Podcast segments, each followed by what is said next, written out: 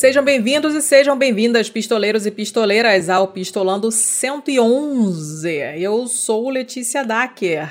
E você quem é, Sussuan? E eu sou o Thiago Corrêa. Muito que bem! Nós estamos aqui hoje para falar de uma coisa que a gente acha que vocês acham que sabem, mas não sabem, que é segurança alimentar.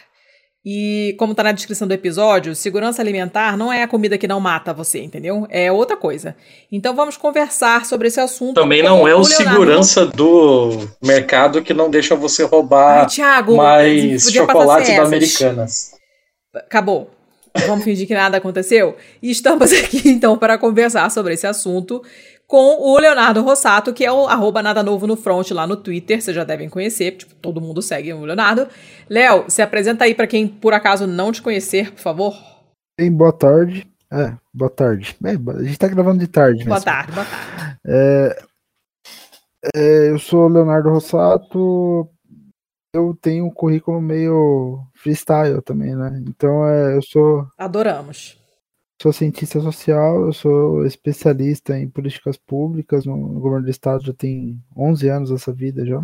Eu sou mestre em planejamento territorial também, e agora estou no meio do doutorado, estudando mudanças climáticas. A minha experiência com segurança alimentar é que, assim, eu, eu participei aqui do, do comitê técnico aqui no estado de São Paulo, né, junto com o Conselho Estadual, junto com, com os órgãos de governo, para montar o primeiro plano paulista de segurança alimentar e nutricional.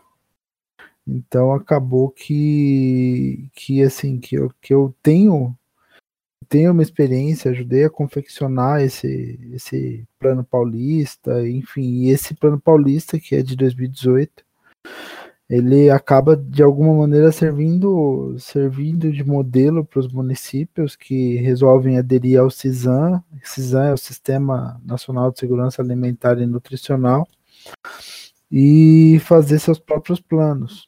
Então a gente a gente fez um trabalho ali bem importante ali em 2018, ainda que 2019 para cá, nós estejamos em âmbito nacional passando por um momento de desmonte da, da estrutura nacional de segurança alimentar e nutricional, né? É, mas, o, mas o trabalho está feito, né? O histórico está aí. O Brasil, ele por muito tempo foi uma referência na, na temática de segurança alimentar e nutricional tem assim o Bra Brasil ele tem um, tem grupos de pesquisa trabalhando esse tema pessoas assim que tem trabalhos de muito vulto que inclusive trabalharam com a gente na confecção do, do, do plano estadual. Então é, eu, acabo tendo alguma experiência nessa nessa, nessa temática da segurança alimentar saindo, né, desse senso comum que a gente que a gente tem, né, hoje. Que às vezes o pessoal acha que segurança alimentar é, é, é, é algo relacionado à segurança, tipo assim, de não deixar os alimentos serem roubados, assim. Já ouvi isso já. Né? Então... então, então, o que que é? Vamos começar do começo. Se não é impedir que as, que as comidas sejam roubadas, se não é o segurança das lojas americanas que fica impedindo as pessoas de roubar alimentos, o que, que é a segurança alimentar? A segurança alimentar é tudo o que diz respeito para assim é, nas três grandes dimensões da alimentação, né? Que é a garantia do acesso, a garantia da disponibilidade e a garantia de que essa alimentação enseje, né? Dê uma boa nutrição para as pessoas. Então assim, você precisa ter alimento para todos de, de uhum. maneira contínua, de maneira em que não haja risco a essa continuidade de acesso ao alimento, ou seja, as pessoas possam todas ter acesso ao alimento. Então, por exemplo, quando você tem um momento que nem o nosso, em que você tem um aumento muito grande no número de desempregados e por conta da pandemia, esses desempregados não têm é, acesso a benefícios do, do governo, ou seja, não tem fontes de renda contínuas, uhum. você tem um problema de acesso à alimentação. Por quê? Porque essas pessoas elas já não têm mais condições de comprar essa uhum. alimentação. E além do acesso, você tem a questão da disponibilidade, né, do, da distribuição desse alimento. Então, você tem uma questão logística de fazer o alimento estar em todos os lugares, de você ter depósitos para garantir, é, inclusive, o preço desse, desses alimentos. Então, é um problema que também tem, tem acontecido. Então, por exemplo, desde 2019, pelo menos a gente tem tido problemas recorrentes, isso é desde antes da pandemia. Hum. Correntes, por exemplo, com ah, o, por que, que o preço da carne subiu tanto? Por que, que o, o preço do arroz tem subido tanto?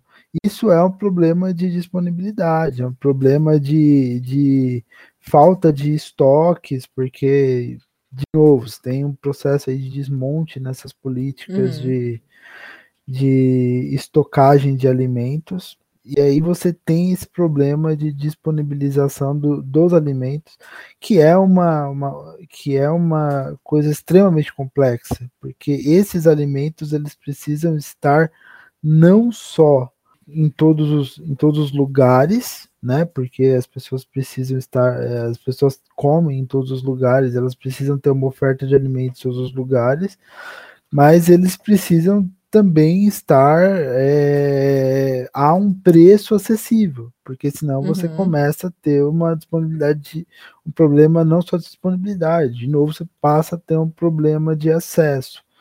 E isso depende de outros fatores, como por exemplo, e isso é uma coisa que está pegando muito recentemente, o preço dos combustíveis. Uhum. Né? Por quê? Porque quanto maior o custo de transporte, maior o custo do alimento. Quanto maior o custo do alimento, mais difícil o acesso para quem não tem renda. Quanto maior o custo do uhum. alimento, menor a disposição dos transportadores de transportar esses alimentos para longe das áreas produtoras, porque esse custo vai ser de transporte vai ser mais caro. Hum, a gente a gente come em dólar, né, como se diz. Infelizmente, né? E tem o terceiro aspecto aí, que é o, o aspecto da nutrição. Né? O aspecto da nutrição é, é um aspecto mais relacionado à qualidade do que se come. Uhum. Então, para você é, lidar com outras questões, como por exemplo a quantidade de vitaminas necessárias, você ter um pacote de alimentos, assim, vamos dizer, um, um, um kit, né, um pacote de alimentos que forneça a quantidade de vacinas necessárias, é, de vacinas, oh, já estou tão enfiado no meio da pandemia. Oh, Freud, Freud explica. É, de, de vitaminas necessárias e não só isso, né? Programas de, de alimentação escolar, por exemplo. Você uhum. fazer um uhum. programa de alimentação escolar que forneça o máximo de nutrientes possíveis para que a gente atenda essas necessidades em ambientes de alta vulnerabilidade, porque a, a merenda escolar nas escolas públicas está associada à alta vulnerabilidade. Né? Em muitas oportunidades é a, é a refeição mais nutritiva que a criança vai ter no dia. Uhum. Então isso, isso acaba sendo muito muito importante e é por isso que questões como, por exemplo, a, a da farinata do Dória em 2017, Sim, por exemplo, a são, famosa, né? É, é a gente ia chegar nisso ainda. É. São importantes, porque é, você, você faz esse processo de empobrecimento né, da, de, desse kit de, de, de, nutrientes, que não é só um kit de nutrientes, né? Porque é, e daí assim a, a, alimentação, eu acho que tudo isso tem que constar. A alimentação não é só é, uma carga de nutrientes que a gente tem. A alimentação tem aspectos culturais, tem aspectos uhum. educacionais, tem aspectos históricos, tem aspectos de ocupação do território, tem aspectos de trato com o meio ambiente. Então, quando a gente fala de disponibilização de alimentos e de nutrição, por exemplo, a gente está falando necessariamente de é, agroecologia, transição agroecológica, iniciativas de, de produção é, de alimentos orgânicos, incentivo à agricultura familiar, todos esses fatores que, que são super importantes, inclusive para que a produção de alimentos ela não seja tão concentrada e, uhum. e esses custos logísticos diminuam. Né, e o acesso seja mais fácil para todo mundo, respeitando características regionais, que é uma coisa que, que cada vez menos se respeita. Então, é aquela coisa de você ter uma fruta de estação que as pessoas querem disponibilizar nos mercados o ano inteiro. Não vai ter. Uhum. Uhum. Não vai ter. É, eu, eu ia te perguntar é, sobre isso, porque o, o, o Conceia, né? Você mencionou o Conceia, e tá tudo aqui, gente. O link, os links estão todos. Os links, os links, Letícia. Os links estão todos na pauta, é, como sempre, né? O CONSEG, é o Conselho Nacional de Segurança Alimentar e Nutricional. Uh, e aí, então, ele é um órgão da presidência da República, certo? Certo, só que. Mas ele tem os destacamentos, sei lá, em, em, em regiões, em estados, em cidades. Como é que funciona? Como é, é que é organizado o Conselho? Né? né? A gente tá falando, como a gente está falando de um sistema de segurança hum. alimentar e nutricional, a estrutura federal se replica nos estados e nos municípios. Uhum. Então, cada município que aderiu ao CISAM tem o seu Conselho de Segurança Alimentar e Nutricional, tem o seu plano de segurança alimentar e nutricional e tem uma estrutura institucional que cuida de segurança alimentar e nutricional, seja uma coordenação, uma secretaria, alguma coisa do tipo. Isso é necessário uhum. para você ter um, para você ter de fato uma política instalada de segurança alimentar e nutricional.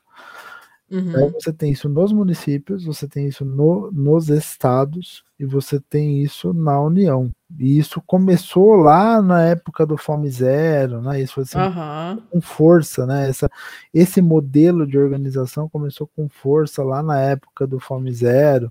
E daí você, se não me engano, você tem dois. Você, é, já tem duas edições do, do Plano Nacional de Segurança alimentar e nutricional, né, o, Plan SAN, né, que chama. Hum. É, o, é o Plano Nacional de, de Segurança Alimentar e Nutricional. E, e, a própria construção desses planos, ela é muito rica, porque ela se dá dentro do sistema. Não sei se vocês uhum. sabem como que são construídos esses, esses planos. Eu não tenho a menor ideia. Não faço ideia. como que funciona? Geralmente essa construção começa nos municípios. Você tem uma demanda federal e essa construção começa nos municípios que já estão dentro dos sistemas. Então você tem conferências municipais de, de segurança alimentar e nutricional. Essas conferências elegem delegados para uma conferência estadual e essa conferência estadual, assim, que, de novo, você tem discussões, você tem um, é, é, demandas da sociedade civil.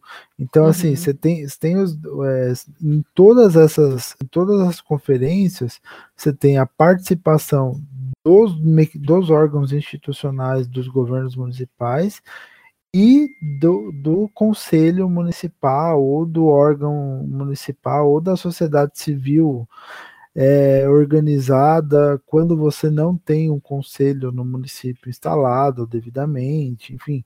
Se, e em todas essas conferências são eleitos delegados que vão para o âmbito estadual. No âmbito estadual, esses delegados eles discutem junto com o CONSEA, que é o Conselho Estadual de Segurança Alimentar e Nutricional, uhum. para a construção das propostas do Estado. Então, você tem uma grande lista de propostas do Estado com suas peculiaridades. Então, as, as é, regiões têm, é, as regiões têm as suas peculiaridades, enfim. E, e daí o conjunto dos delegados dos estados, que são definidos nessas conferências estaduais, eles vão para Brasília e eles, se essa conferência é, é feita em outro lugar, eles fazem a conferência nacional. A partir uhum. dos resultados da Conferência Nacional, que tem lá todas as demandas da sociedade civil, os atores governamentais de várias secretarias, não só a secretaria ligada à, à segurança alimentar diretamente, se reúnem, constroem um programa, um plano de, de segurança alimentar com ações focadas em várias secretarias. Por quê? Porque o plano de segurança alimentar ele tem várias dimensões, ele tem ações, ele tem é que agora tudo mudou, né? Eu acho que a, isso, isso acaba sendo muito ruim, até porque de 2019 para cá você não tem nenhuma intenção de se fazer um novo plano de segurança alimentar ou qualquer preocupação sério, séria com o tema. Eu acho uhum. que, se não me engano, inclusive o que sobrou desse, dessa discussão foi meio que dividido entre o Ministério da Cidadania e alguma coisa ficou lá naquele Ministério da Damares. Hum, Ministério de coisa nenhuma, né? De... É, de Maravilha. direito humano. Ai, gente. É, então. É, é, um, é um sistema bem complexo, né? Me parece que seja. Que é um, me parece, assim, como pessoa que não entende nada, é, uhum. me parece um, um, um sistema bem funcional, né? Parece Sim. que a coisa é bem estruturada, me parece uma ideia muito boa de como deveria funcionar um sistema desse, desse tipo, até para levar em conta mesmo as peculiaridades culturais. Sim. Sim, é por isso que o Brasil, por muitos anos, foi referência no combate à fome. As pessoas acham que a política de, de combate à fome é, é, Ah, é Bolsa Família que é a política de combate à fome. É uma parte. Uhum. Mas é, você tem, assim, definido pelo governo federal, por exemplo, uma das dimensões que, que é super importante da política de, de segurança alimentar é a política é a política federal de repasse de verbas para a merenda escolar e de definição de diretrizes para a merenda escolar. Por quê?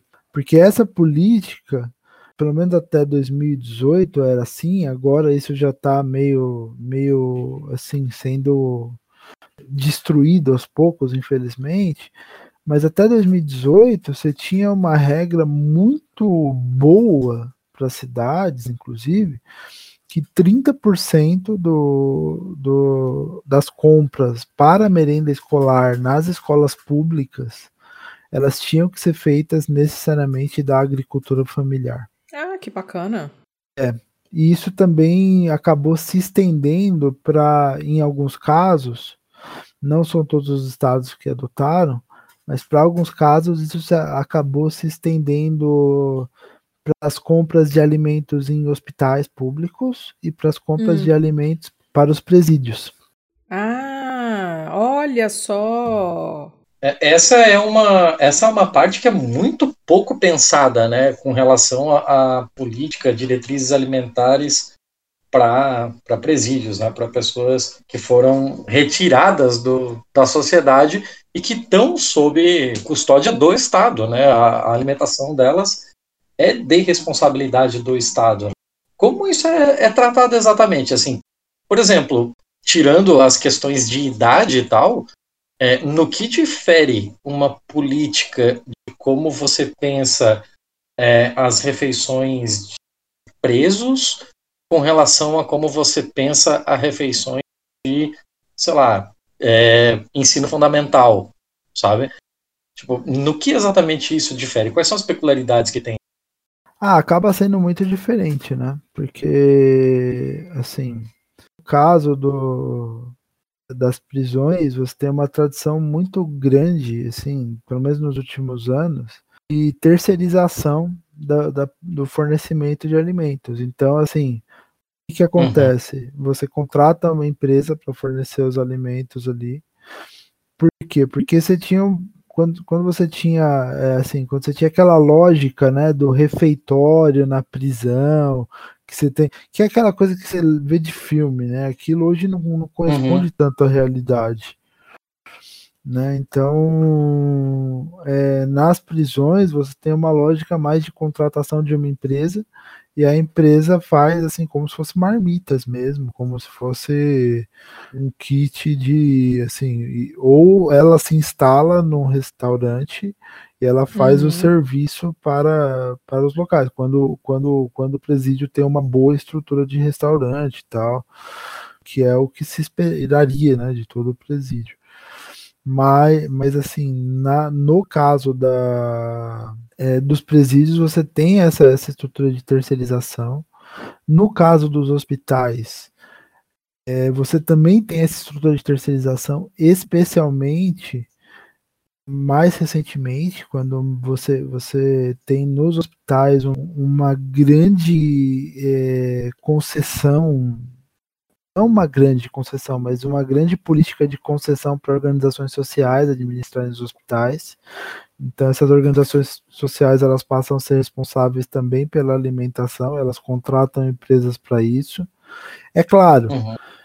é, daí, daí a política fica um pouco prejudicada. Por quê? Porque quando você firma o contrato com a OS para administrar um hospital, ou até mesmo quando você firma um contrato com a empresa que vai que vai fornecer alimentos para o presídio, o que que, o que que vai, o que que acontece?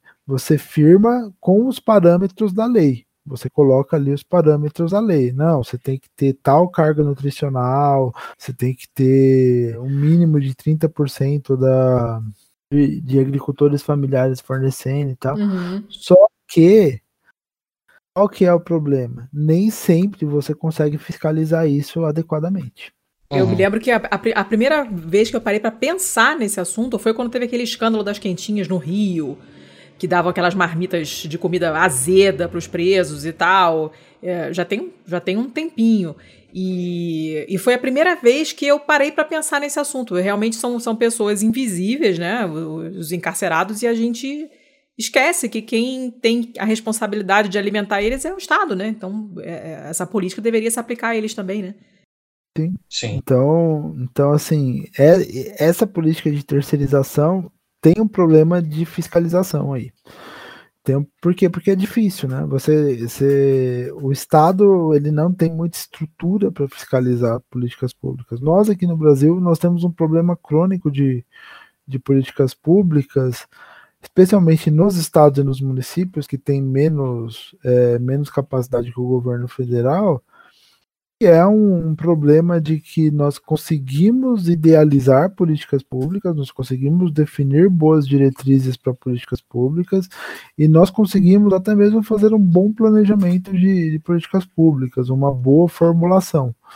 Uhum. Mas a implementação e o monitoramento, por conta dessas questões de você não ter burocracias que realmente estejam fortalecidas e que consigam fazer esse trabalho adequadamente em muitos lugares, especialmente no, nos lugares em que é, estados e municípios em que, em que realmente você não tem essa cultura tão bem desenvolvida, é, você tem um problema de fiscalização. Então, uhum. assim, em alguns, em alguns lugares você vê boas estruturas de fiscalização, inclusive de contas públicas e tal, mas é, a fiscalização da gestão é complicada. Você, você, você consegue fiscalizar bem contas públicas, você consegue fiscalizar relativamente bem contratos, notas emitidas, que é o que é o, o, o que mais se fiscaliza mesmo para evitar uhum. desvios, né? Uhum. Ainda que muitos desvios, infelizmente, continuem acontecendo em alguns contextos. É, mas a fiscalização da gestão, do como se faz, do dia a dia, uhum. é, uma, é uma coisa que aqui no Brasil ainda é muito difícil. A gente tem um problema crônico né, com isso no Brasil. É crônico. É crônico. Fiscalização a gente não trabalhamos. o resto vai, mas fiscalizar é muito difícil. Sim, porque é muito complicado, né? Porque, é, é, sabe por que é complicado? Porque é, aparentemente as coisas estão muito bem. Quando você entrega a gestão de um hospital, por exemplo, para um, uma organização social, por um valor definido, e você tem o contrato assinado, e, e você é, e eles mandam as notas de que os serviços estão prestados, hum. aparentemente para a sociedade civil tá tudo muito bem. O grande problema é que, ao não fiscalizar a gestão, você perde oportunidades de melhorar aquilo, você perde oportunidades de ter uma maior eficiência no gasto público, ter uma maior efetividade do, do gasto público, né? Você você não consegue mensurar adequadamente o sucesso de uma política pública, o que que aquilo está sendo feito, a não ser por, por indicadores quantitativos. Então, assim, no máximo você vai pegar e falar ah, quantas pessoas eu atendi com 15 milhões de reais que eu investi no hospital mas você não consegue, por exemplo, ver o nível de satisfação dessas pessoas, o nível de sucesso dos tratamentos, esse, essas coisas mais pontuais que só, você só veria com uma gestão. E na segurança alimentar uhum. é a mesma coisa. Você tem uhum. esse problema de enxergar as coisas mais pontuais, de fazer. Então, assim, existem alguns programas piloto que são muito legais em presídios, inclusive em presídios agrícolas do interior de São Paulo, na época que a gente fez o, o, o plano, que, que tratavam, por exemplo, de presos fazendo hortas que forneciam alimentos não só para eles consumirem no presídio, mas que também forneciam para outros presídios. Que coisa, olha que bacana, que projeto legal. Sim. Então, mas são coisas que não aparecem, né? Porque infelizmente o, o detento ele é um sujeito invisível para a sociedade. Uhum. Mas, mas são coisas que, que, que acontecem e que, que são que apesar de tudo são, são coisas que, que vão se desenvolvendo, porque às vezes, mesmo sem tanto incentivo, as políticas acontecem porque as pessoas veem a, a política acontecendo, as pessoas veem que é boa, hum. que ajuda eles. Então as pessoas uhum. elas não vão parar por si próprias, elas vão continuar com aquilo. Ah, legal. É do peru. Dez entre dez brasileiros preferem feijão. Esse sabor bem Brasil, verdadeiro fator de união da família. Esse sabor de aventura, o famoso pretão maravilha. Faz mais feliz a mamãe, o papai, o filhinho e a filha. Mas, Léo, deixa eu, deixa eu te perguntar uma coisa, assim. Na, quando vocês ainda estavam na, na comissão para determinação dessas políticas públicas, é, quais foram assim os principais empecilhos que vocês encontraram assim na hora de fazer a determinação? Com, com que tipo de problemas vocês esbarravam? Porque assim a gente pensa, é, você pode ser de direita, você pode ser de esquerda. Eu acho muito difícil que você ache razoável que pessoas passem fome, seja pelo, pelo espectro político que for, né? Então, quando a gente pensa que é, com a chegada de governos cada vez mais à direita, a gente teve dificuldades cada vez maiores nesse tipo de, de política, é, com o que essas políticas estão estão conflitando? Qual é o grande problema disso? Sim, no nosso caso, eu vou te falar que assim, a gente não teve tanta resistência assim, porque quando a gente montou esses, esses planos, estava no outro momento.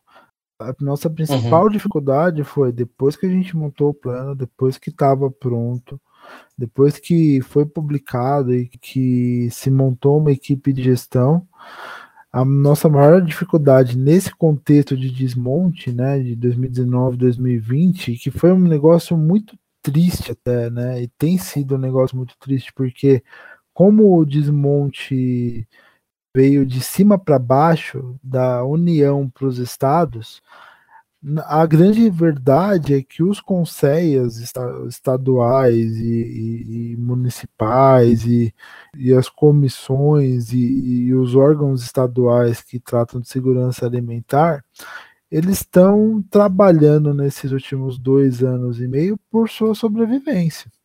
Essa é a grande verdade. Uhum. Porque até 2018, o grande incentivador dessa política, inclusive no que se refere a repasse de recursos, era o governo federal. Hum.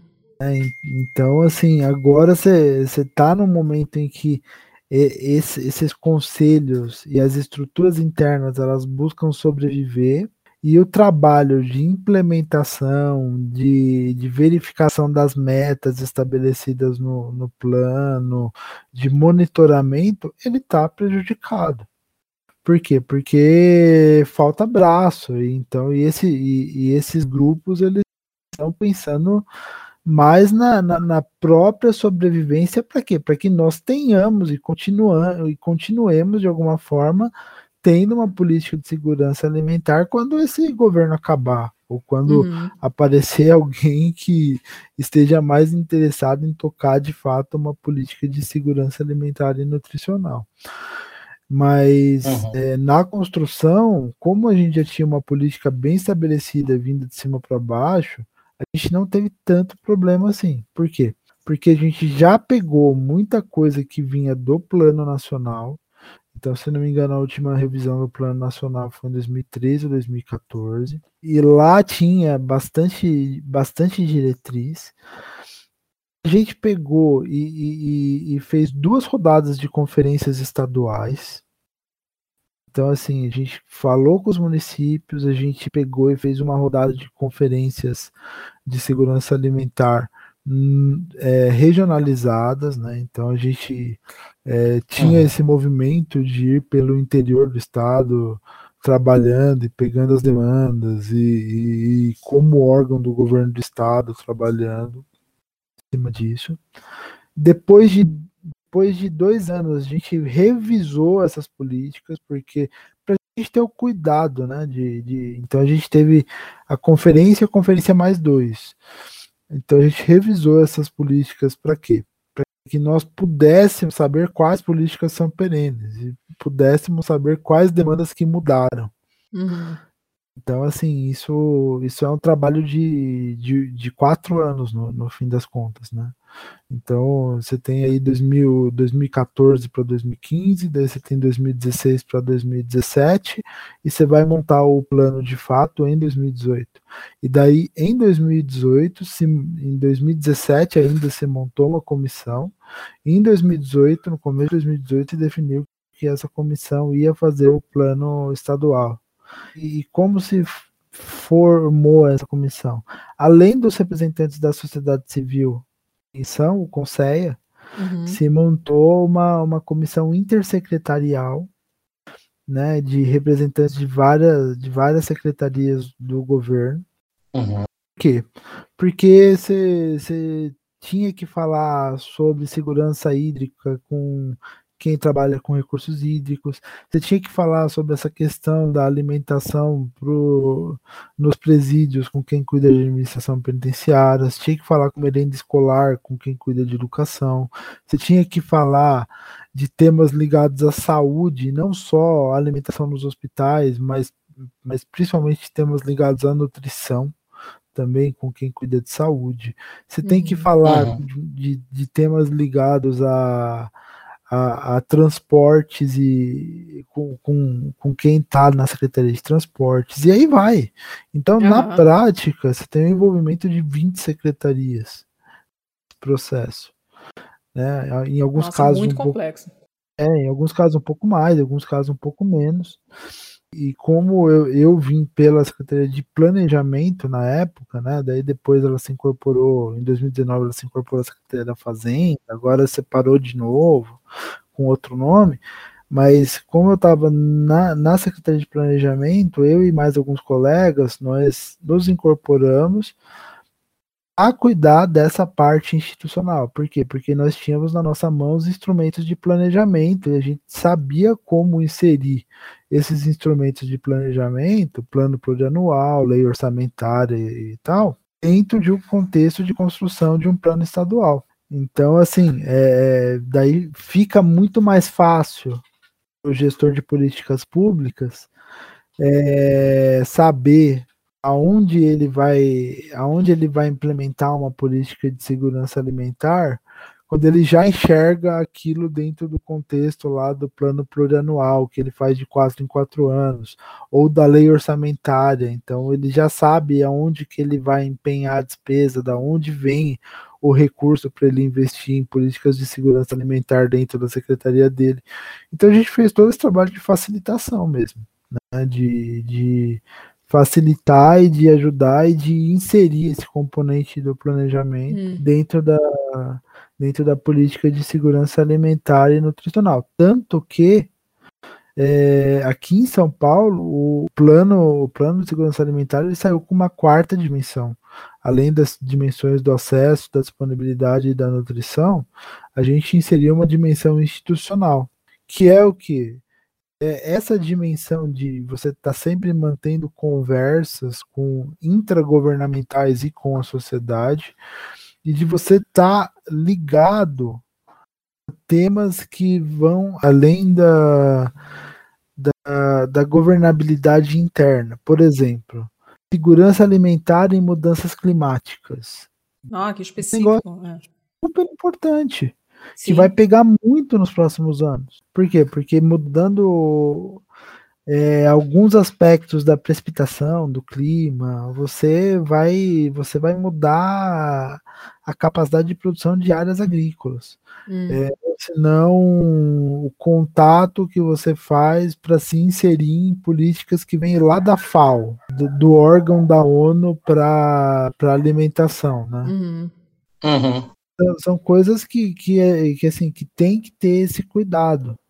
Então, assim, a gente optou por inserir esse, esse componente institucional e também para facilitar essa parte de inserção nos, nos, instrumentos de planejamento, de empenho de despesas, tudo isso no contexto da construção de, de um programa de, de segurança alimentar e nutricional, para que isso ficasse mais fácil, as pessoas entendessem que mesmo na sua secretaria ela, elas têm um papel importante a garantia da segurança alimentar, né, em todas essas dimensões, dentro, dentro do contexto de um estado, dentro do contexto de municípios, ou mesmo no contexto da União. Hum. Eu queria te perguntar uma coisa, Léo, porque é, a gente estava mencionando do, né, porque o arroz subiu de preço, taranã, taranã, e na época em que deu essa aquela grande primeira grande alta do arroz, que o pessoal levou aquele susto, né? Porque se, se, se sobe o preço da carne, de alguma maneira você meio que substitui, mas arroz e feijão no Brasil são coisas complicadas, né? Então o pessoal levou um baque quando o preço do arroz subiu aquele tanto inicialmente. Por que, que o preço subiu tanto? É só por conta da alta do dólar, da gasolina, pipipipopopó, o que, que o governo fez errado e, e, e o que, que deveria ter sido feito num, num, numa situação estranhíssima como essa pandemia para a qual ninguém estava é, é, preparado, o que, que deveria ter sido feito e não foi. Porque tem a coisa dos estoques regulatórios, né, que acho que a pessoa não sabe como é que funciona. Então, eu acho que a primeira, primeira coisa, eu acho que o primeiro grande problema aí que a gente tem é, é, a mudança do perfil mesmo de dos estoques regulatórios. Então hum. você tem um sistema de diminuição muito grande do, dos estoques regulatórios. É, e, a, e a, gente tem que ser justo, essa diminuição ela não vem de hoje. Essa diminuição ela começou é, lá em 2010, 2011 e, e, e, piorou um pouco em 2016. Por quê? Porque naquela época houve um diagnóstico de que a, as nossas é, a melhoria da nossa capacidade de produção e a melhoria dos nossos das nossas estruturas logísticas dariam conta hum. de produção, enfim. Uhum. Né? E, e, qual, e qual foi o grande problema aí? O grande problema é que daí você diminui o estoque regulatório, e daí quando você tem instabilidade, você tem alta do dólar, e alta do dólar interfere no preço do arroz, interfere no preço do pão, e quando você tem problemas, inclusive, assim, é, climáticos, então, quando você tem uma quebra de safra, uhum. você passa a ter esses problemas acontecendo. Uhum. Então, o estoque. Só fazer uma pausa para esclarecer. Então, o estoque regulatório é, funciona dessa maneira: são, são estoques de, de alimentos que o governo mantém para é, para cobrir né, qualquer eventualidade Isso. dessas que a gente. É, como essa mudança climática, uma safra ruim, ou uma alta muito grande do dólar, alguma coisa desse tipo, para não deixar que o preço suba é. demais. É isso? Como é que Eu funciona? lembro quando, eu lembro quando a gente vê no, no- nas aulas de história, né? Vai falar sobre a, a grande quebra da Bolsa de 29, né? Aham. Que daí sempre fala do estoque regulatório do café, né? Que o preço do café caiu muito, muito rápido, e aí foram. Foi feito muito estoque de café, mas ó, a queda da bolsa tinha sido tão grande, tinha sido algo inédito até então, né? Que tivesse caído tanto, tão rápido, que chegou um momento em que eles passaram a, a ter que destruir safras mesmo, porque é, o preço que estava não valia sequer transportar, né? Uhum. É, é, sempre que falo de estoque regulatório, acabo me lembrando dessa história, assim. E tem uma outra coisa no estoque regulatório que as pessoas não entendem. As pessoas acham que é só guardar alimento. Hum. Mas é o papel do governo como comprador. Se o governo ele, ele, ele exerce o seu papel como o maior comprador de alimentos do país que ele é, ele, ele ajuda a regular os preços. Por quê? Porque se, o, se há uma superprodução, o governo compra. Se há Uhum. uma quebra de safra, o governo regula aquilo. Então o governo ele sempre faz, ele, ele Deveria, tem a menos. função, deveria, e fazia esse papel, fazia, de, de fazer os produtores terem um piso, ou seja, eles não poderem vender abaixo de, de, de um certo patamar em que eles tenham prejuízo, Uhum. ter um máximo. E daí, assim, é um pouco de lei de mercado mesmo, né? Então, assim, o governo, assim, quando o vendedor tem demais, assim, essa história das sacas do café é, é super importante para entender isso, né? Quando, por quê? Porque o governo ele garante um piso a evitar que aconteça isso, de você queimar sacas de café ou de qualquer outra coisa. Que a gente já ouviu falar Uhum. bastante, né? De governo queimando queimando alimentos, né? Se desfazendo de, de, sei lá, excesso de safra de laranja, de tomate, não sei o que. A gente, com uma, uma certa frequência, isso aparece na mídia. Todo mundo já ouviu falar disso, né? E, e eu acho que muita gente não entende por quê. Só para ver se eu entendi, então. É como se o governo ele assumisse é, o compromisso de comprar, independente do preço que estivesse, né? Tipo, a- assumir comprar, mesmo que num preço de mercado isso fosse prejuízo, né? Isso fosse prejudicial, que é para garantir que o produtor vai receber uma quantia é, o suficiente para pelo menos ter valido a pena ter feito aquela safra. É, e eu acho que isso, isso vai além disso, né? Não é tão simples assim. Você tem os programas de financiamento de safras também. Hum, Então, assim, existem vários mecanismos para o produtor não ter prejuízo. Uhum. Né? Então, ma- mas eu acho que a, a grande questão é que o governo ele não está pensando no produtor tanto quando ele faz essa compra. Ele está pensando na regulação do preço final. hum. Ah, certo. Para não, pra não ter uma, uma, sei lá, uma inflação descontrolada, um preço absurdo e, e- e desequilibrar tudo. Exatamente, porque se o governo regula o preço final, a situação ela fica mais tranquila, Uhum. não tem carência no mercado, não tem excesso no mercado. Hum, Então, assim, e- esse, quando a gente fala de regulatórios, não é regulatório só no estoque, é regulatório no preço. tá. Você ter essa, você ter essa dimensão de que você vai ter uma quantidade disponível e essa quantidade disponível vai satisfazer a demanda do mercado. Uhum. Daí, no caso do ano passado, em que subiu o preço do arroz mesmo, e feijão, e óleo, e coisas que ainda estão altas Sim, até hoje, bastante. Uhum. teve uma quebra também proporcionada assim pela pandemia. E daí é uma quebra menos de assim, menos da produção em si e mais da disponibilidade da produção. Hum, Porque por muito tempo você teve um, um problema de acesso a essas, essas safras. Então, lá no começo da pandemia, aquilo lá é meio que é, coincidiu de alguma maneira com a época da, da safra, né? Março. Março é uma época de colheita. E para piorar essa instabilidade, e daí isso daí é um, é um fenômeno que vem desde 2019 com a política de desregulação dos mercados, com a estabilidade para o produtor grande produtor especificamente, ficou mais lucrativo exportar do que manter o seu produto no país, muitas vezes. O primeiro uhum. grande caso disso foi o da carne no final de 2019. Sim. Quando o preço da carne subiu assim absurdamente, dobrou em coisa de dois meses, porque a China teve um problema lá com a sua produção e assinou um grande contrato de importação de carne com os produtores daqui. Uhum. Em outros momentos, nós teríamos mecanismos para que isso não acontecesse. Por quê? Porque os contratos que são assinados pelos governos, que eram assinados pelos governos, inclusive para compra de alimentos, tinham regras relativas a, a, a questão de garantia de preço, a questão de destinação para é, de, é, porcentagem destinada para exportação, ou seja, você não podia deixar de atender o mercado nacional. Uhum.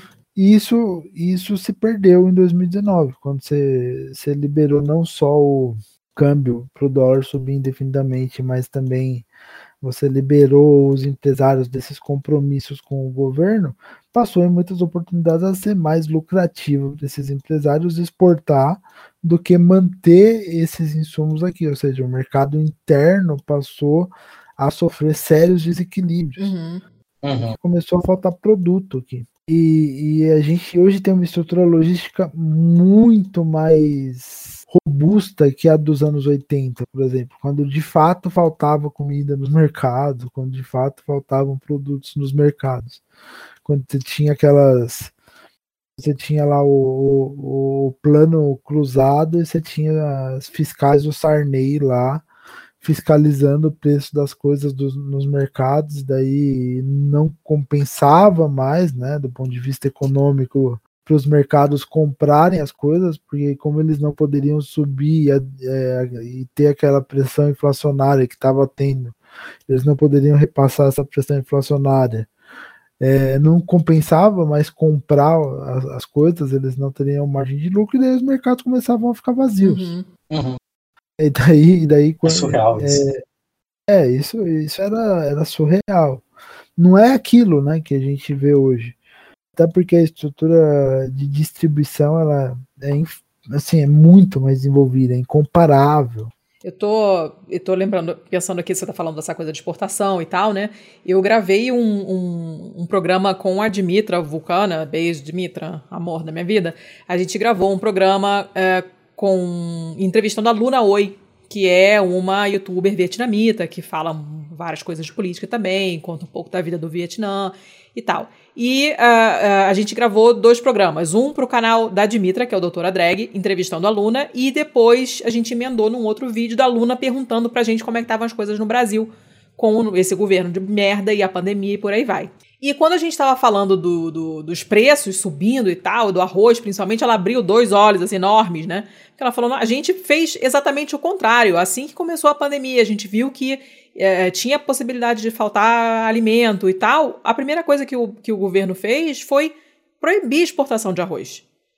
Porque o objetivo é garantir uhum. que as pessoas tenham arroz para comer. Porque assim como o arroz com feijão para vocês é, um, é uma, uma base forte da alimentação, pra gente aqui na Ásia, no Vietnã, o, o arroz é a base de tudo. A gente come arroz no café da manhã. Então, não pode faltar arroz. E não pode ter um preço que a gente não consiga pagar. O governo simplesmente proibiu a exportação.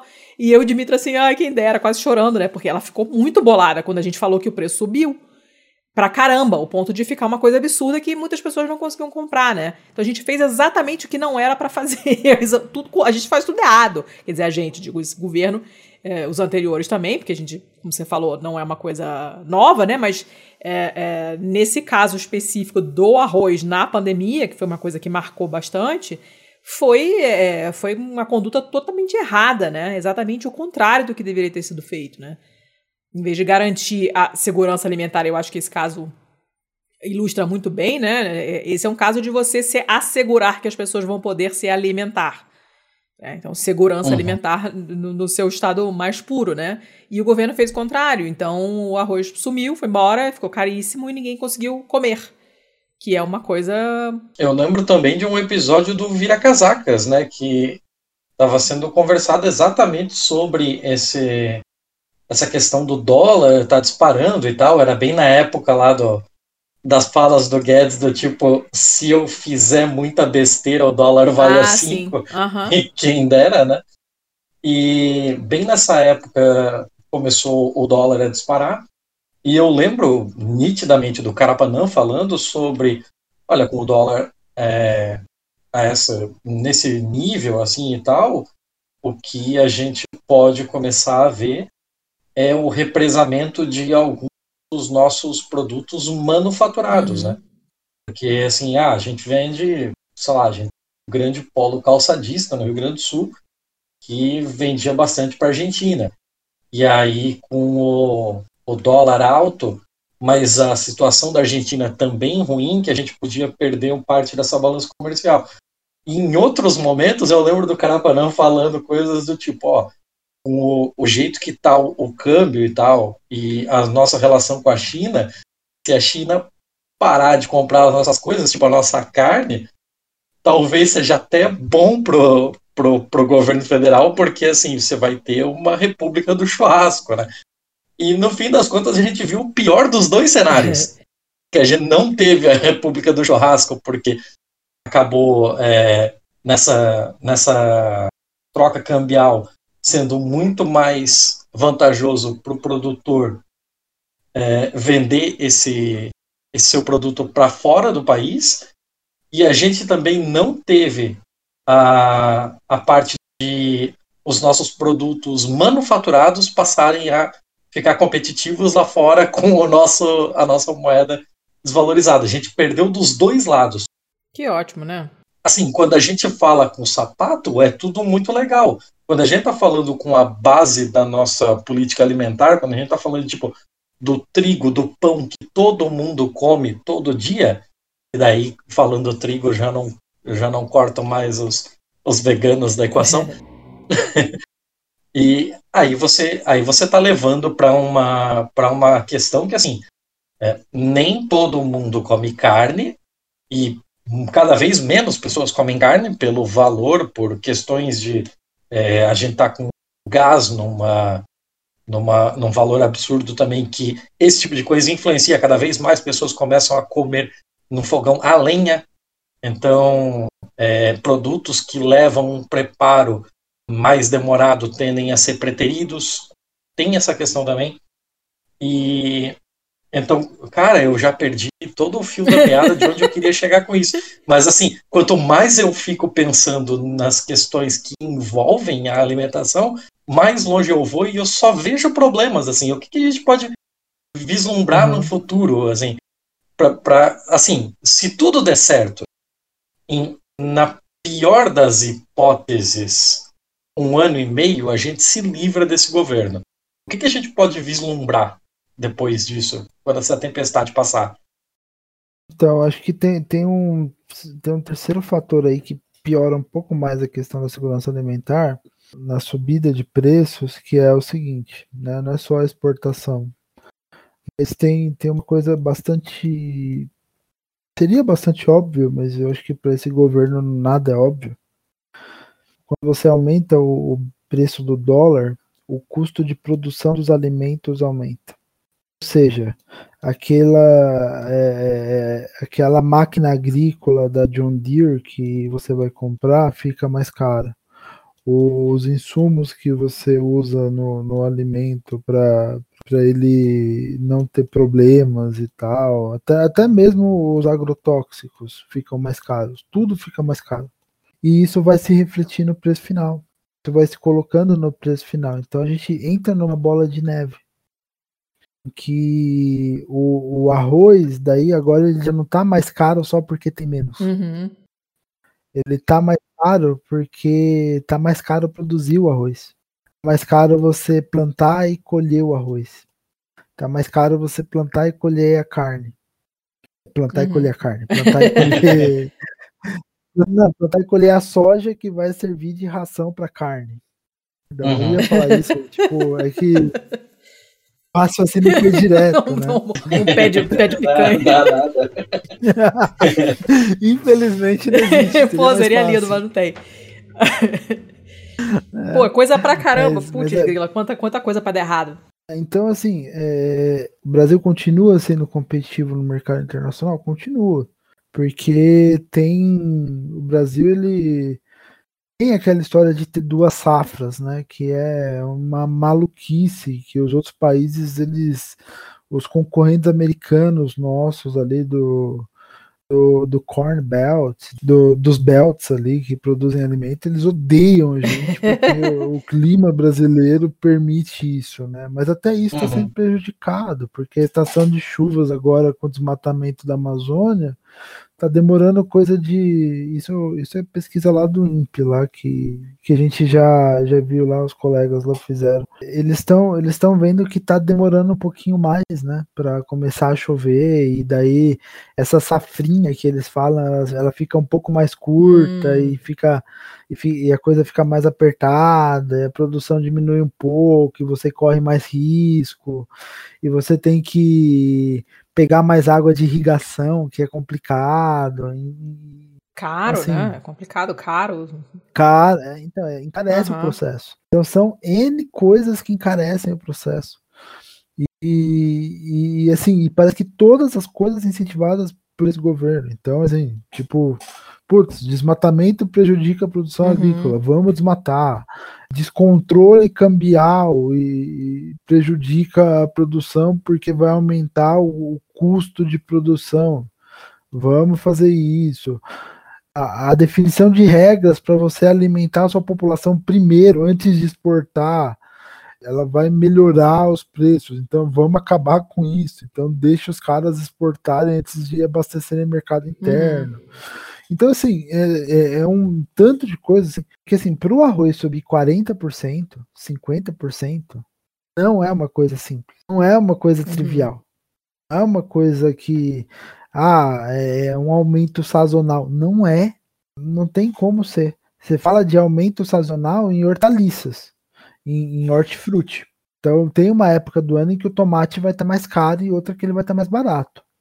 Tem uma época do ano que a, a cebola, a batata vai estar tá mais cara e outra vai estar tá mais barata. O próprio leite, o queijo, tem uma época do ano que é época de chuvas. Nessa época agora, março, começo de abril, o queijo vai estar tá um pouco mais barato. E depois vai ter uma época que ele vai estar tá mais caro, que é uma estação mais seca as vacas produzem menos uhum. leite. Tem toda uma, uma questão sazonal que, em alguns casos, como do arroz, do milho, do trigo e da soja, não deveria se aplicar. Então, assim, é um aumento de custo de produção. E não é que o governo não sabe, o governo não. É, o governo ele está meio perdido em resolver essa questão. Não, o governo ele não quer resolver essa questão. Ele não está nem aí para essa questão. É deliberado, né? Não é um tema que chega na mesa, na pauta. Eu duvido que nesses dois anos e pouco tenha havido de fato reunião séria sobre o tema da segurança alimentar dentro ali do palácio. Por quê? Porque é uma coisa que, que assim, que além de você ter um ressentimento com o sucesso da política de um governo anterior, porque esse governo ele é movido pelo ressentimento, Sim. né? Eu acho que e, e, assim, uma das grandes marcas, principalmente do governo Lula do governo Dilma, até mais do governo Lula que do governo Dilma, mas foi no governo Dilma que o Brasil saiu do mapa da fome, aquele que a gente está voltando. Você, você, teve uma priorização muito grande a essa questão da, da, política da segurança alimentar, com a criação de todos esses mecanismos que, que a gente conversou. Uhum. Então, assim, a política de segurança alimentar ela passou a ser uma política ligada ao desenvolvimento social, à saúde, à educação, a, a, a transporte, a, até mesmo a geração de empregos. Por quê? Porque são todas essas, são todos esses fatores que geram segurança alimentar e ao mesmo tempo, de outro lado, não lembro, é que assim, parece que faz tanto tempo que as pessoas não lembram mais. Mas até cinco anos atrás, a gente tinha dois ministérios para lidar com a questão agrícola. E as pessoas não entendiam porque a gente tinha dois ministérios, acharam que era piada, ah. né? Mas a gente tinha o Ministério da Agricultura e o Ministério do Desenvolvimento Agrário. E por que, que a gente tinha dois ministérios? Um ministério, que é o da Agricultura, é, é aquilo que a gente conhece hoje, voltado para o agronegócio, de mecanismos de incentivo à, à, à, produção agrícola dos grandes produtores, e o desenvolvimento agrário era voltado a iniciativas como a agricultura familiar, uhum. a assentamentos, que são, em grande medida, responsáveis por uma parte enorme da produção do alimento brasileiro. Enorme. Quando o movimento sem terra vende arroz, é porque eles estão fazendo graça. É porque eles de fato são responsáveis por boa parte da produção de arroz em alguns estados brasileiros. Entendi. E, e, você tinha essa, essa separação para quê? Para que esse processo de, de, de, fomento, não só atividade econômica, mas de, é, de inclusão alimentar mesmo, né, de promoção de segurança alimentar do brasileiro, ele fosse atendido em todas as suas dimensões. Uhum que não faltasse alimento nos mercados, para que não faltasse é, disponibilidade de alimento, para que essa, essa produção fosse descentralizada. E o que, o que foi acontecendo nos últimos anos foi um movimento inverso, né? Um movimento de enfraquecimento dessa produção descentralizada um movimento de fortalecimento do grande agronegócio exportador uhum. e um reflexo disso na, na disponibilidade de alimentos no mercado interno, que, que é catastrófico. Né? Por quê? Porque é o arroz 40% mais alto, é o óleo de soja. O Brasil é o maior produtor mundial de soja e o óleo de soja sobe 100% no último ano. Ai, 100%? Não sabia que era isso tudo, não. Caramba! Sim. Não, é, é. Chegou a 100% em alguns locais. Por quê?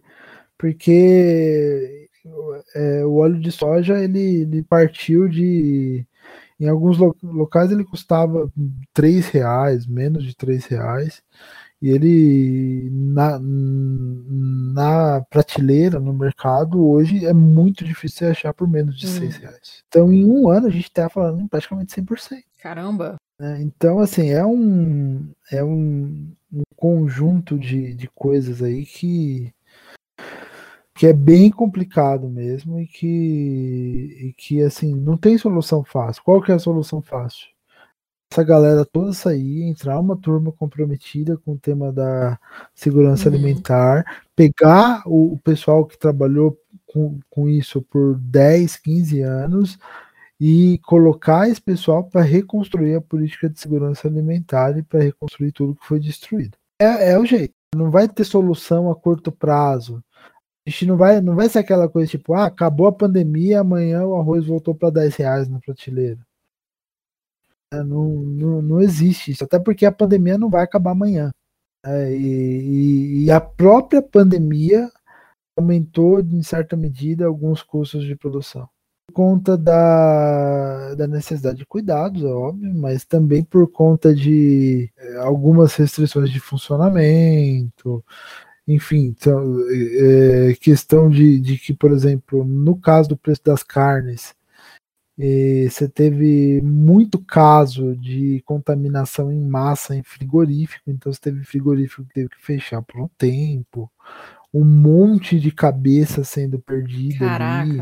É, você, tem, você tem todos esses fatores que também contribuíram o encarecimento. E não adianta, né? A gente está hoje num, num, nessa conciliação de alto custo de produção, forte incentivo à exportação, é, outras contingências provocadas por conta da pandemia. Por conta da pandemia também você teve um certo comprometimento de despesas as estruturas de financiamento de safra. Uhum. Uhum. Então, assim, é, é, junta né, um monte de coisas. Mandou parar, é coisa dos homens. A raiva dá pra parar, A fome é coisa dos homens. A fome tem que ter raiva pra interromper. A raiva é a fome de interromper. A fome e a raiva é coisa dos homens. É coisa dos homens. É coisa dos homens. Caramba, coisa demais para consertar e vontade de chorar em posição fetal. Não dá para consertar. Se você, se, se, se, a gente trabalhar assim, com seriedade a questão da política pública de segurança alimentar, hoje a gente está numa situação assim que para consertar é muito mais fácil do que a gente estava em 2000, por exemplo. Uhum. Então, há 20 anos atrás era muito mais difícil consertar porque de fato você tinha questões crônicas é, questões históricas até. É aquela coisa da indústria da fome no Nordeste. É que em alguns casos parece estar voltando e tomara que não volte, mas que é, mas que era aquela coisa assim. Vocês que estudaram história, vocês sabem como funciona a indústria da fome no Nordeste, ou funcionava, né? Que era aquela coisa de que você tinha lá as grandes carestias no Nordeste, em parte provocada pela seca, em parte provocada pela desigualdade mesmo na disponibilidade uhum. de alimento. Então você tinha um, um, problema enorme assim de, de pessoas que não conseguiam produzir alimento. Então era um problema ao mesmo tempo de acesso, de disponibilidade, e obviamente ia se tornar um problema de nutrição. E o que, que acontecia? É, você tinha grandes campanhas de doação de alimentos para o Nordeste. Só que esses alimentos eles sempre paravam na mão dos, dos grandes coronéis locais, que não que só existam lá, existem é, em São Paulo, existem em Minas, existem inclusive milicianos no Rio de Janeiro, enfim, tem, tem de tudo. Mas lá naquela época, eu acho que até os anos 90 isso era bem forte. Eu me lembro, me lembro bem. Eu sou mais velha e lembro bastante. Sim. Você tinha essa coisa dos alimentos chegarem lá, mas não necessariamente serem disponibilizados uhum. para a população. Uhum. Por quê? Porque às vezes esses alimentos iam parar em supermercados, eh, porque é, às vezes esses alimentos eles eram eles eram distribuídos assim uma pequena parte era, era distribuída só para só para garantir o mínimo e o resto era desviado. Então você tinha de fato uma indústria que usava a fome das pessoas e, e a carestia como meio de em primeiro lugar, criação de, de, dependência, porque esses caras faziam doações para as pessoas, e daí aquela, aquela, aquele velho lance do coronelismo, você criava uma relação de, de dependência, inclusive para conseguir voto, e de desvio, ou seja, os caras lucravam com a fome. Por quê? Porque eles pegavam esses produtos, eles vendiam em supermercado, eles vendiam de outras formas para a classe média e para a classe alta da região. E às vezes eram produtos que, que e se, como você não tinha uma dinâmica de produção tão, tão importante fora da zona da mata ali nordestina, de fato era comum você, você precisar de reposição de produtos vindo de longe para que esses produtos chegassem nos mercados da região. Então era uma coisa que eles já estavam até acostumados. Que loucura. E, e isso mudou, né? Completamente, assim, com é, assim, a gente tem vários problemas que a gente pode elencar nessa política, mas principalmente de 2003 para cá, você teve um aumento enorme ali na produção, nos arredores do São Francisco, produção baseada em, cisternas rurais, produção baseada em sistemas de irrigação de base familiar. Então você tem um desenvolvimento ali do sertão nordestino que assim, não que as coisas estejam completamente resolvidas, porque continua tendo seca lá, continua tendo problema fundiário, mas é, sim, você mudou bastante essa realidade lá naquela região. Ah, Bom, tem, tem a pontinha de esperança? Talvez. Eu, eu não, pra ser sincera, não tem mais não. Mas a gente fazemos o que podemos, certo? É, só, de, só de pensar na trabalheira que vai dar reconstruir tudo isso e todas as outras coisas que foram destruídas nos últimos anos, dá vontade de chorar sentadinha no cantinho, assim. Porque é puxado, né?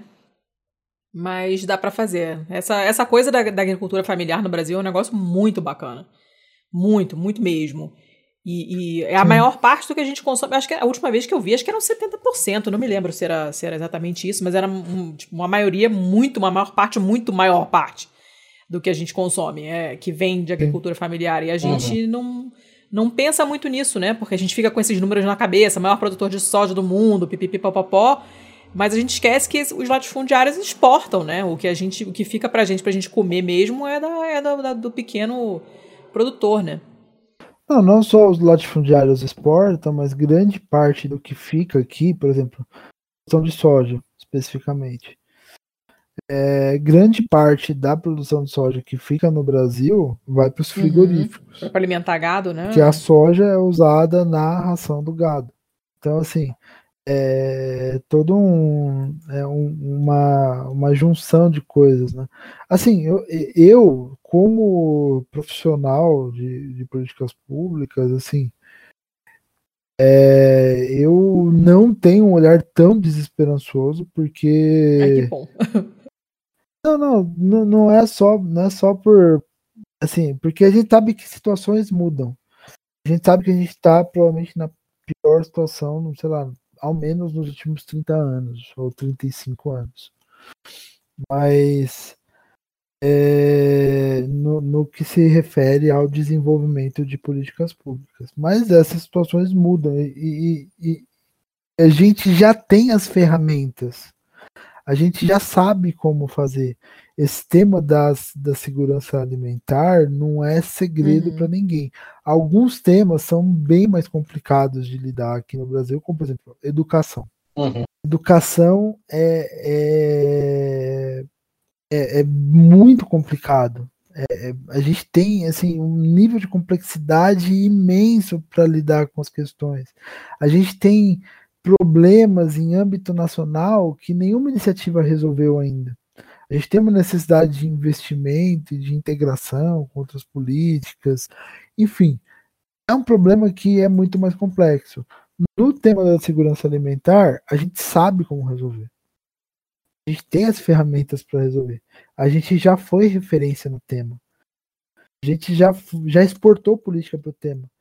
A gente tinha até pouco tempo atrás o, o, o, presidente da FAO era brasileiro. Por quê? Porque o Brasil era referência internacional em política de segurança alimentar. Uhum. E, e, assim, então dá para a gente voltar, dá para a gente entender o que a gente precisa fazer para refazer uma política de segurança alimentar adequada, uma política de segurança alimentar participativa, como era a política de segurança alimentar até pouco tempo atrás, uma política de segurança alimentar que inclua a sociedade civil, que inclua como a política incluía os, os, povos, os povos originários, né, os povos quilombolas, enfim, todos esses povos eram incluídos na política de segurança alimentar assim, é, é dá para fazer. No, no, nesse tema dá para a gente resolver. O, qual que é o grande problema?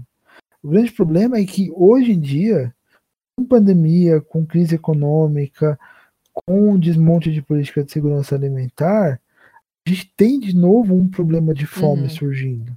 E ele não está surgindo em lugares distantes do país, como é, como a gente, assim, às vezes, né, a gente quer se distanciar do problema, a gente acha que é, o problema está muito longe. É mais ou menos os brasileiros com, com o Covid em Manaus.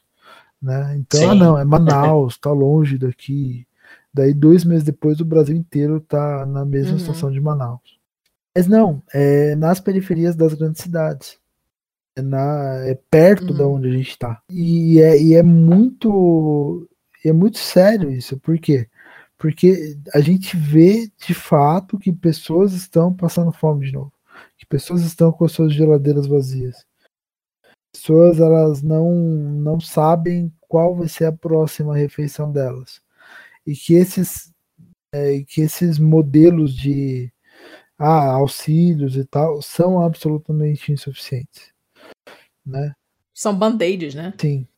O auxílio de 600 reais, poxa, ele, ele realmente fez muita diferença na vida de muita gente. E eu vi isso por experiência própria, assim. É, eu vi muita gente que não sobreviveria sem o auxílio durante a pandemia. Eu vi gente que em, em locais em que você tem menos, assim, menos é, especulação uhum. imobiliária, eu vi gente que era morador de rua com esses 600 reais juntar dinheiro para alugar um quartinho e poder dormir numa cama e tomar um banho todo dia. Faz muita diferença. Ah, isso não tem preço. Que triste que é a gente, a gente constatar isso, né? Que, que, que as pessoas não têm nem isso É muito triste, né? Sim. Sim. É e com, muito, muito E que triste. com tão pouco já é possível fornecer isso, né? Você vê que não, não, é, não é uma coisa gigante, né? Não precisaria muito mais do que isso. É triste de vários pontos de vista, né? De você ver. Eu me lembro que quando o pessoal falou, quando começou a, a circular a notícia de que muitas pessoas é, ganhavam mais dinheiro com, com o auxílio, né? Que o auxílio era maior do que a renda que ele. Não não era uma complementação da renda. Era mais do que as pessoas normalmente tinham à disposição. E muita gente fica. Sim ficou zangada, digamos assim, pelos motivos errados, né? Tipo, não, lá, o cara não vai mais trabalhar porque o auxílio é, é mais do que, né, do que ele ganhava antes. Eu falei, cara, você tem ideia, né, do que, que é viver com, com tão pouco dinheiro que uma coisa chamada auxílio emergencial, que é, é um valor que, sei lá, eu olho às vezes, é, sei lá, 600 reais é é o que eu gasto, sei lá, com uma outra bobagem. Se você for pensar quantas vezes você ia ao cinema, quanto você pagava no ingresso, na pipoca, no Uber, não sei o quê, e quantas vezes por, por ano você fazia aquilo, né? E você faz as contas, e é uma, é uma, uma quantidade de dinheiro que, para uma parcela da população, você gasta em coisas que, que são supérfluas. E, e, e essa pessoa não, não vivia com menos do que isso antes, né? Então, uma coisa que deveria ser um, uma pequena ajuda por um período pequeno de tempo acaba mudando completamente a vida da pessoa. Isso é horrível. É horrível de todos os pontos de vista. E, e eu me lembro de ter ficado muito chocada quando eu ouvi a notícia de quantas pessoas estavam ganhando mais com auxílio do que a renda que elas tinham antes. E, e assim, me deixou francamente estarrecida. Não imaginava que era tanta gente assim. Porque essa coisa da. da da, da, da, perda de poder aquisitivo, do desemprego e tudo mais, vinha vindo já tinha um tempo, né? Não é uma coisa só da pandemia. E quando eu me lembro que quando eu vi os números, eu fiquei, caraca, a, a, é, é, muito, muito triste de todos os pontos de vista, da, da raiva, porque você vê que dá para fazer, que não precisa de muito, que você tem como resolver, o que falta realmente é a vontade, né? Uhum. E, se, e daí eu acho que isso dá margem até para outras discussões que eu não vou abrir aqui, até porque daqui a pouco eu já preciso sair Até também. porque já estamos gravando há 84 eu... anos. e, mas assim, a discussão de, de que assim, a nossa sociedade ela tem uma vinculação tão automática entre trabalho e renda e a ideia de um auxílio para impedir as pessoas de passar fome ela é vista como indigna Uhum, por, muita, uhum. por muita gente que deveria ser o contrário. A gente tem que pegar, garantir a dignidade de todo mundo, garantir as necessidades básicas, moradia, alimento, acesso à educação, acesso à saúde. E partindo daí, com, a, com as pessoas tendo essas necessidades básicas, a gente disponibiliza trabalho para as Uhum. pessoas para que elas possam para que elas possam viver e que elas possam buscar todo um segundo nível de direitos que, que, que partem do trabalho, mas a gente não, não consegue, né? A gente não consegue entender que as pessoas elas têm que ter o acesso ao Uhum. básico, que é o alimento, que é o acesso à água, que é o acesso à Uhum. moradia, que é o que é o acesso a, a, a um sistema de saúde onde ela possa se, que é outra coisa que está nesse momento da pandemia é um negócio que está sendo negado porque está Uhum. sobrecarregado, a pandemia sobrecarregou, então é, eu já, eu já, assim, é, todo mundo já tem casos de, por exemplo, ah, a pessoa passou mal, mas não Uhum. quis ir no hospital. Por quê? Porque as pessoas realmente elas estão com medo de ir no hospital. Sim. Mas, mas é isso. Eu acho que é, eu acho que falar de segurança alimentar é falar em garantir o mínimo, em garantir é, acesso à alimentação para todo mundo, garantir a disponibilidade, né, as, é, é, e, gar e garantir que essa alimentação ela seja, ela seja, ela de fato satisfaça as necessidades nutricionais. Inclusive tem um tema que a gente não tocou dentro das necessidades Uhum. nutricionais e que é um tema super importante, que é o tema da obesidade. Né, que, que assim é, a alimentação, a quantidade de alimentação, a disponibilidade de quantidade de alimentação não é necessariamente a disponibilidade de qualidade de, de, de alimentação. E daí você Uhum. tem toda a questão de alimentos de baixo teor de, de, de vitaminas e de alto Uhum. teor calórico, alimentos que nutricionalmente não, não são bons, mas que é, são, são alimentos que, que engordam. Então, é, é, do ponto de vista. É engraçado falar isso, mas é, do ponto de vista empírico, prático, o, o problema imediato que a gente vê logo depois da desnutrição é a obesidade. É uma característica dos nossos tempos, né? E não é porque assim, é porque assim, você tem a desnutrição, que é, é o fruto da carência de alimento. Tem a, a- e logo depois você tem a obesidade, que é fruto da alimentação de má qualidade. Né? E eu, eu falo isso assim, eu, eu, eu falo isso estando Ah, eu, peso, tem eu também. Tenho plena, plena consciência. É, mas, mas assim, a, a obesidade, ela é um problema social, e não é assim, e, e não é uma coisa de você ah, falar, não, obesidade é doença, não é, não Uhum. nesse sentido, né, eu acho que você tem uma, uma coisa até meio preconceituosa, assim, especialmente de, de, de médicos que falam, ah, não, obesidade é, é uma doença, não, obesidade é uma condição que pode facilitar outras doenças, como, por exemplo, Uhum, a condição de sim. ser fumante. Mas, mas assim, é uma condição que está ligada à, à, carência nutricional também. Por quê? Porque muitas vezes, é, quando, quando as pessoas, é, é, quando as pessoas elas saem de uma situação de desnutrição, elas logo depois elas, elas têm que lidar com obesidade.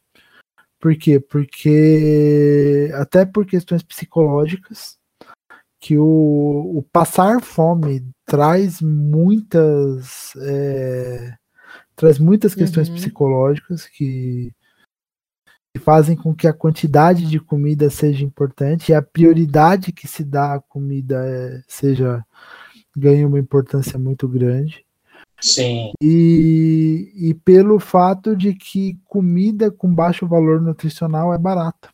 Então, assim, a gente tem diversos exemplos de comida de baixo valor nutricional, mas que Uhum. sustenta, que engorda, que, e, e que são comidas baratas. São mais baratas e mais fáceis também, né? Porque produto industrializado, você abre a embalagem e resolveu o seu problema.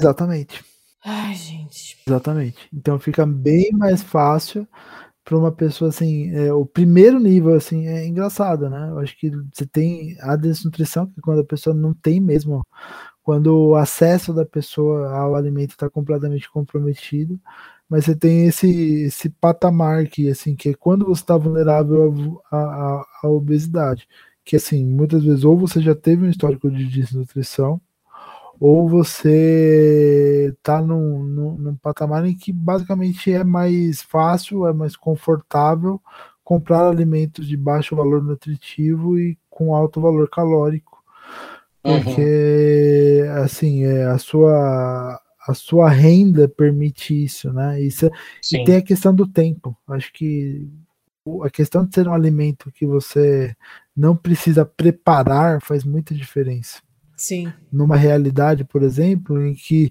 especialmente pessoal de classe média baixa que gasta duas horas Uhum. indo para o trabalho, duas horas voltando porque já mora na periferia. Isso compromete a qualidade de Claro, alimentação sim, sim. dele. Porque essas duas horas que você gasta no transporte público, parte desse tempo você poderia estar fazendo um alimento de melhor qualidade Uhum, para você. uhum. Esse, esse é um filme que eu conheço melhor do que eu gostaria, inclusive.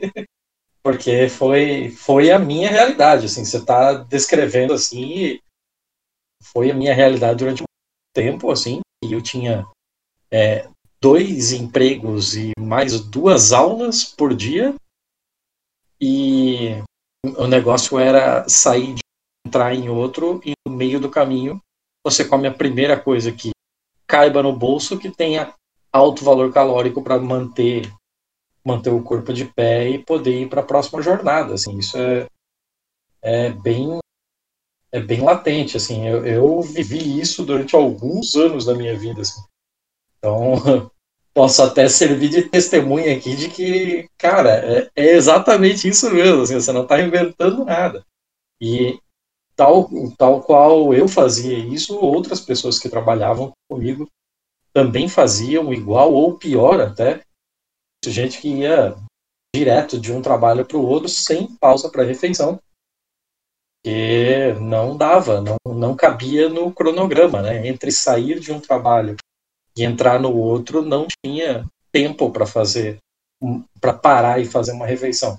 Você come a primeira coisa instantânea ou pronta que aparecer na frente, é isso. Mulher, você vai fritar um montão de torresmo pra acompanhar. Arroz branco, farofa e a malagueta, a laranja Bahia ou da seleta. Joga o paio, carne seca, tocinho no caldeirão e vamos botar água no feijão. Mulher, depois de salgar. Faça um bom refogado que é pra engrossar. Aproveite a gordura da frigideira pra melhor temperar a couve mineira. Que tá dura, pendura, fatura no nosso irmão e vamos botar água no feijão.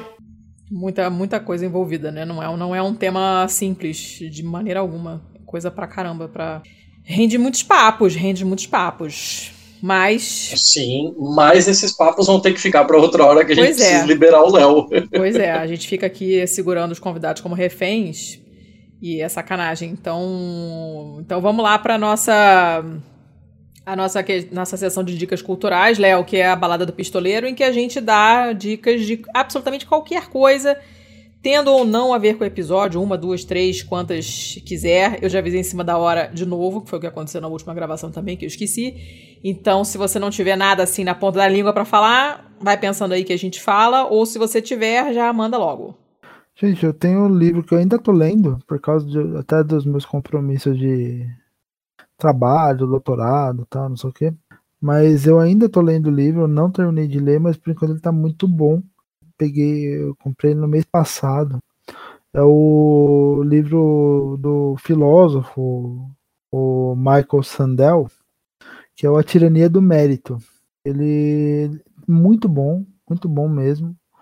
E, e ele desconstrói um pouco essa, essa questão da, da meritocracia, né? Como valor fundamental da, da sociedade e como que esse conceito de meritocracia contribuiu no surgimento de líderes autocráticos como Trump e, e, e dá para transferir para o Brasil e falar, putz, é igual aqui. E então e abre alguma e, e abre alguns olhares diferentes para essa dinâmica de como que o, o ressentimento e as promessas não cumpridas, né, de um de um mundo de um mundo globalizado em que as pessoas assim lá na década de 90 é, você teve muitas promessas de que assim de que a vida das pessoas melhoraria e tal e daí chega 20 25 anos depois e você tem um cenário em que a classe média ganha menos do que ganhava naquela época, em que uhum. os ricos estão muito mais ricos e os pobres continuam pobres. Então, uhum. Abre espaço para líderes antissistema, ainda que esses líderes antissistema sejam hipócritas e sejam bilionários, que nem o Trump. Então, eu, por enquanto, tá muito bom. Assim, eu não terminei de ler o livro por questões de tempo, mas assim passando da metade dele, ele assim tá muito muito bom. Então ele resgata aspectos filosóficos e tal. Olha, tá... ótimo. Já coloquei aqui na, na, na pautinha para a galera. Seu Tiago? Então, dona Letícia, nós estamos fazendo aí gravações é, praticamente consecutivas, então tá meio difícil de arrumar dica para tá, tá todo dia, assim, uhum. né? Mas mas eu tenho alguma coisa aqui. É, eu acabei de entrar em férias, né, essa semana, e resolvi jogar videogame, né? Porque eu tô merecendo. Eu me permiti. Hum. E nesse, nesse mês agora, de, nesse final de março, começo de abril, começou mais uma vez outra etapa da campanha Play at Home da PlayStation. Hum, nunca ouvi falar. Eles... Não sou frequentadora desse mundo game, cara. Sim, sim, mas ela é uma ela é uma campanha para as pessoas ficarem em casa. Então, para incentivar as pessoas a ficarem em casa, a PlayStation dá jogos de graça para os seus clientes. É, inclusive, não só para os que têm a, aquele PlayStation Plus, mas também o, os outros que não possuem o, o serviço uhum. pago. E esse mês eles deram seis jogos indie mais três que são exclusivos pro para a realidade virtual, né, para o PlayStation VR. Hum. Então esses eu não tenho como dizer nada, mas dos jogos que eles liberaram para é, de graça para a turma esse esse mês tem um ótimo chamado Abzu, que é um jogo. Eu já lembro que em algum outro episódio nosso eu lembro de ter indicado o jogo Journey, que é um jogo bem contemplativo, tal, num bonequinho que vai andando por umas dunas em uma jornada de autoconhecimento e tal. E o Abzu, que é A B Z e U com circunflexo no U, ele tem a mesma pegada, assim, o estilo gráfico também é um tanto parecido, é, é possível que sejam do mesmo estúdio. Eu não fiz o dever de casa se eram do estúdio, sou burro. Mas, assim, é mais um jogo no mesmo estilo, só que dessa vez no fundo do mar. E é muito bonito, é muito bonito. Até você, Letícia, que não gosta de, de jogo, porque não gosta de competição e tal, poderia jogar, porque ele não tem inimigos, ele não tem. Ele não tem nada que você tenha que matar ou que você tenha que morrer. Ele é um jogo só bonito e contemplativo, hum. assim. Tá. Eu vi, eu fui catar o link agora para colocar para colocar aqui na, na pauta e, e pelas imagens assim é bem bonito mesmo. Pode ser que eu dê uma olhada, pode ser que não. Fica aí o mistério. Uh, eu, eu também vou dar uma dica que está em curso, porque eu também tô lendo, ainda não acabei, tô. Tô em quanto? Tô em. Ah, não atualizei meu Goodreads, então não sei. Eu acho que eu tô, tipo, quase na metade, na verdade. Quase um pouco menos do livro, uh, que se chama 1177 a.C., é The Year Civilization Collapsed. Eu não tô achando ele em português, eu não sei se ele foi traduzido. É um livro do. Ai, meu Deus. Eric Klein.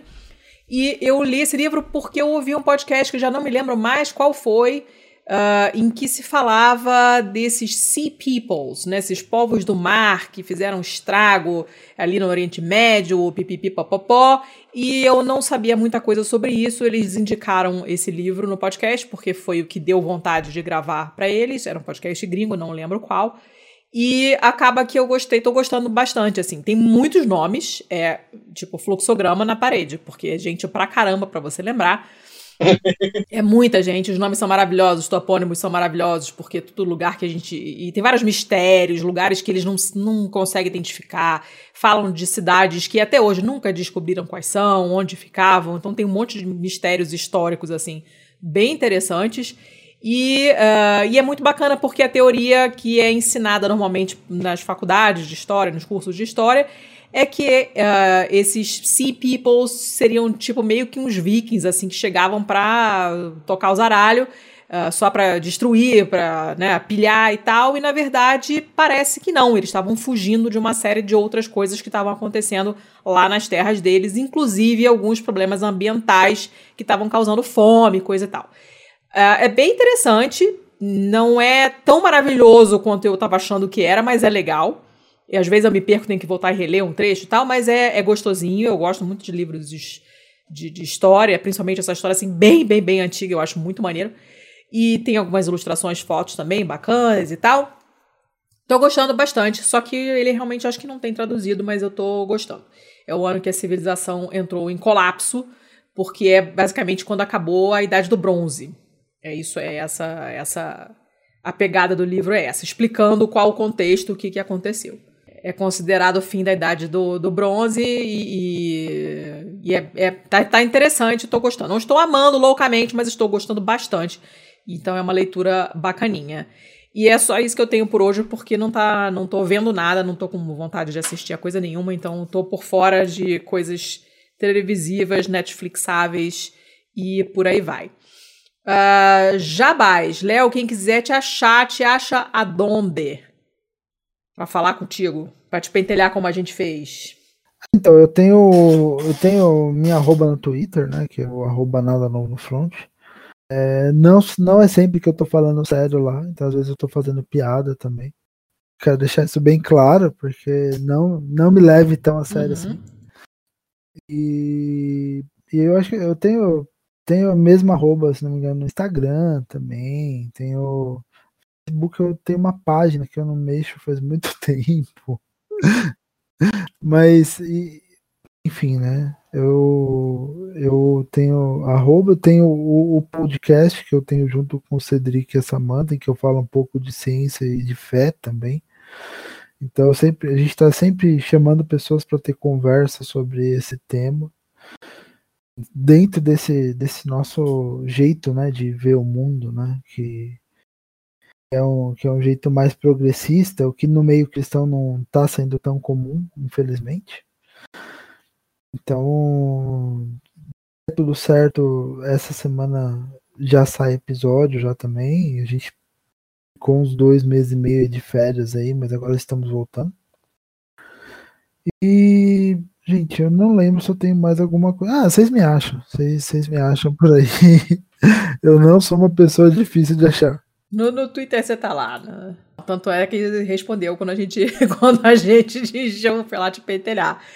Uh, rapidamentíssimo os nossos contatinhos, arroba pistolandopod, tanto no Twitter quanto no Instagram contato arroba pistolando.com para quem gosta de e-mail, nós gostamos. Nosso site é o pistolando.com, sem BR.